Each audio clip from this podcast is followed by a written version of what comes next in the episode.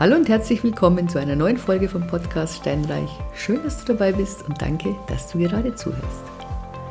Altersvorsorge in Immobilien, das ist ein großes Thema, das ist auch mein großes Thema. Du weißt, ich bin der Meinung, mindestens zwei Immobilien im Alter sollte man haben. Deshalb habe ich mich gefreut, als ich mich heute Morgen hingesetzt habe, Kaffee getrunken habe und die Überschrift in der Zeitung gelesen habe. Diese Optionen für die Altersvorsorge gelten auch noch mit Anfang 50 hätte man vielleicht ein bisschen positiver formulieren können, so nach dem Motto, ja, Anfang 50 ist es gut, wenn du das nochmal alles checkst, aber okay. Gut, es fing ganz vernünftig an, dass man eben eine Kontenklärung vornehmen soll. Was ist das? Du bekommst jedes Jahr, egal ob du jetzt gesetzlich rentenversichert bist oder in einem Versorgungswerk bist, einen Bescheid zugesandt. Und da steht drin, deine voraussichtliche Rentenhöhe. Bei den Beamten weiß ich es gar nicht, muss ich ganz ehrlich sagen. Da ist es wahrscheinlich ähnlich. Auch da wird es irgendeine Art von, von Bescheid geben. Aber das kann ich dir tatsächlich jetzt nicht sagen. Auf jeden Fall steht es eben drin, was du mal bekommen würdest. Ähm, wichtig ist auch der Durchschnitt der letzten fünf Jahre, wie du einbezahlt hast. Es sind wichtig Kindererziehungszeiten, es wird auch berücksichtigt Ausbildungszeit, es wird berücksichtigt wenn du einen Angehörigen gepflegt hast. Also das alles findet sich in diesen Bescheiden wieder. Wichtig ist wirklich, dass du das kontrollierst, ob da nicht was vergessen worden ist. Ob du vielleicht mal irgendwann mal gejobbt hast während der Schulzeit und da auch in die Rentenkasse äh, hast, dass du das einfach mal überprüfst und schaust, okay, ist denn alles berücksichtigt worden? Es ist klar, diese Rentenzahlung, wenn dein Gehalt steigt noch in den nächsten Jahren, dann wird auch die Rentenzahlung ähm, klar, ähm, steigen, weil das berechnet sich ja immer aus den Daten, die da sind, die gespeichert sind. Ja? Also mehr Gehalt in Zukunft, auch mehr Rente. Nochmal wichtig, du checkst, ob es stimmt. Und das andere ist, du weißt, wo du stehst. Und ich finde es ja immer extrem wichtig, dass man weiß, wo man steht weil wenn ich weiß, ich kriege 1000, ich kriege 2000 Euro, dann weiß ich, was muss ich machen. Dann schreiben die, ah ja, du kannst dir ja Rentenpunkte dazu kaufen. Und du kannst praktisch Abschläge bei der Rente, wenn du jetzt früher in Ruhestand gehen möchtest, mit Sonderzahlungen ausgleichen. Wenn du jetzt diese Zahlungen machst mit der Begründung, du möchtest eher gehen und gehst dann doch nicht, dann ist es nicht schädlich, sondern da wird einfach die normale Rente erhöht. Bei den Versorgungswerken kannst du sowieso immer Zuzahlungen machen bis zu einer bestimmten Höhe. Ja, man muss sich überlegen, ob man das macht. Es macht umso mehr Sinn, je jünger man ist, das ist ganz klar.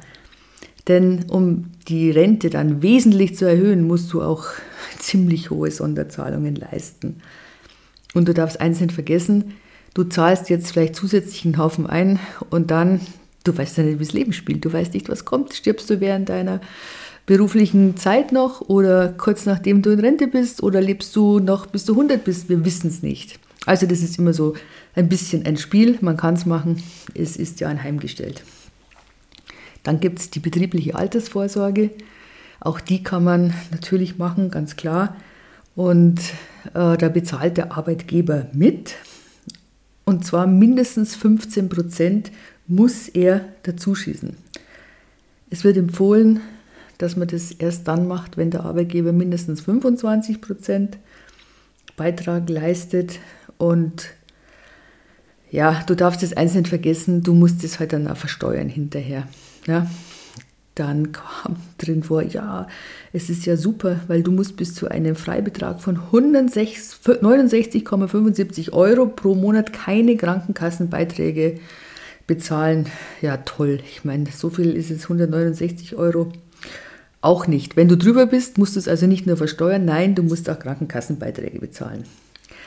Anyway, ich hatte mal eine Kundin, die hatte mir erzählt, ganz stolz. Sie war eine der ersten Frauen, die damals vor, keine Ahnung, 20, 25 Jahren so eine betriebliche Altersvorsorge abgeschlossen hat. Und eigentlich ist sie jetzt enttäuscht, wie wenig das ist. und wie wenig ihr dann tatsächlich unterm Strich dann bleibt nach Abzügen von Steuern, von Krankenkassenbeiträgen. Und es wäre wirklich klüger gewesen, sie hätte das Geld in eine Immobilie investiert. Dann schlagen sie auch vor, dann wird es ein bisschen spannender. Ja, Mensch, investiert doch in Wertpapieren, in ETFs, weil damit kann man auch im Alter beginnen. Man muss mindestens 10 bis 15 Jahre ansparen, beziehungsweise man muss sich diesen Zeitraum nehmen, weil Aktien, du weißt es, können steigen, können fallen. Und wenn man so einen Zeitraum sagt, so ein 10 bis 15 Jahren, das ist so eine Welle. Und da kannst du davon ausgehen, dass sich bis dahin die Aktien dann wieder ähm, erholt haben. Du sollst es streuen, auch das ist ja schon nett. Ja, du kannst es zum Beispiel in diesen MSCI World ähm, reintun oder du machst dann noch vielleicht deutsche Aktien dazu, wie auch immer. Oder du kannst auch ähm, Anleihen-ETFs machen oder du kannst es mischen. Auf jeden Fall wird diese Vorsorge in Wertpapieren empfohlen, aber auf einem sehr, sehr konservativen Niveau. Aber dann wird es schon ein bisschen abstruser, ganz ehrlich. Dann heißt es nämlich, ja, man soll doch den Renteneintritt aufschieben. Wer also wenig Rente erwartet, soll nicht früher in den Ruhestand treten, sowieso, weil jeder Monat, den du vorher in Ruhestand geht, gehst, kostet 0,3 Prozent der monatlichen Rentenzahlung und zwar für immer, für die ganze Laufzeit, ja, egal wie alt du bist. Du sollst dir also überlegen, wenn du gesund und fit bist, dass du den Renteneintritt rausschiebst und darüber hinaus arbeitest. Der ähm, Arbeitnehmer soll dich angestellt lassen und dann gibt es eben für jeden weiteren Monat mehr, gibt es 0,5 Prozent mehr Rente. Und äh, ja, fand ich jetzt schon mal, okay, wir arbeiten jetzt eh schon alle bis 67 und dann wird empfohlen, hey, du hast zu wenig Geld, arbeite doch einfach weiter. Verstehe mich nicht falsch, ich bin absolut der Meinung, dass man eigentlich ein Leben lang was machen sollte, was seinen Geist und seinen Körper irgendwie anstrengt. Also, dass man nicht abrupt aufhört und jeder, der seinen Job liebt, ich glaube, der wird ihn auch gerne noch ein bisschen weiter ausüben oder dass man dann ein Ehrenamt macht oder was. Ich bin, bin fest davon überzeugt, dass man schnell alt wird, wenn man einfach nichts tut. Also gar nichts. Aber zu sagen, hey, arbeite doch einfach länger und bist vielleicht beim Fliesenleger, da muss ich sagen, boah, ich weiß nicht, ob du jemals Fliesen verlegt hast. Ich habe das mal gemacht mit meinem Bruder. Mein Bruder ist wirklich ein Multitalent, der kann eigentlich alles und ist ein Perfektionist. Wir haben zusammen eine Küche gefliest bei uns und es ist super schön geworden, aber es war echt anstrengend, also wirklich. Und wir waren natürlich auch nicht schnell, weil wir sind ja das nicht gewöhnt. Aber allein dieses Hinknien, immer so diese gebückte Haltung, also das ist einfach ein körperlich anstrengender Job. Und dann zu sagen, hey, arbeite doch länger, finde ich hm, grenzwertig. Dann, pass auf, es geht weiter. War tatsächlich die Empfehlung, hey, job doch. Zusätzlich zu der Rente, geh Zeitung austragen, was weiß ich. Du kannst nebenbei arbeiten. Früher war es so, dass du, wenn du in Rente warst, durftest du noch nur einen ganz bestimmten ähm, Betrag dazu verdienen. Ich weiß es den Betrag nicht mehr, habe mich nie so für interessiert. Mittlerweile ist diese Grenze, diese Hinzuverdienstgrenze für Altersrentner ist praktisch unbegrenzt. Also du kannst unbegrenzt dazu verdienen, ohne dass es eine Rentenkürzung gibt. Was an sich natürlich ein gutes Beispiel oder eine gute Sache ist. Aber Entschuldigung, das als Tipp, als Ratschlag, auch da, klar, wenn jemand gesund ist, wenn er fit ist, wenn er Lust dazu hat, super, liebend gerne. Aber was ist es mit den Leuten, die wirklich körperlich kaputt sind? Sollen die dann echt in der Früh um vier aufstehen und Zeitung austragen? Also auch diesen Ratschlag fand ich schon so ein bisschen grenzwertig. Und als siebten Punkt war dann, ja, Mensch, mach einen Kassensturz. Du würdest zwar gerne was machen, aber du hast kein Geld übrig am Monat, äh, Monatsende. Also guck dir bitte deine Ausgaben an. Absolut richtig, gar keine Frage. Ich mache das auch von Zeit zu Zeit, dass ich mich hinsetze und sage, hey, brauche ich dieses? brauche ich jenes wirklich und dann stellst du fest, da hast du 5 Euro Abo laufen, da hast du dies laufen und da kannst du wirklich was zusammensparen. Also das ist altersunabhängig ein super, super Tipp. Setz dich einmal im Jahr hin, überprüfe deine gesamten Ausgaben und überlege, welche du dir sparen kannst, im wahrsten Sinne des Wortes. Ich erinnere auch zum Beispiel an so Fitness-Abos, ja. Nur mal am Rande. Auch, dass du dir deine Verträge anschaust, deine Handyverträge, Gas, Wasser, Strom, naja, Wasser jetzt weniger, weil da bist du gebunden, aber dass du dir diese Verträge anschaust, mach, die, mach dir einen Reminder rein, einmal im Jahr, dass du sagst, okay, ich schaue tatsächlich nach, einmal im Jahr, was kann ich an meinen Verträgen, was kann ich ändern, wo fahre ich besser. Ja, und das war's dann. Von Immobilie nicht die Rede. Ich konnte es nicht fassen. Ich bin richtig sauer, muss ich echt sagen. Weil natürlich kannst du auch mit Anfang 50 in Immobilien investieren. Ja, hallo? Auch der Immobilienmarkt läuft in Wellen, das weißt du. Keine Frage. Das heißt, wenn du heute eine Immobilie kaufst, dann kannst du davon ausgehen, dass sie in 10 bis 15 Jahren, wenn wir jetzt bei einem Tief sind, dass die dann aus dem Tief heraus ist.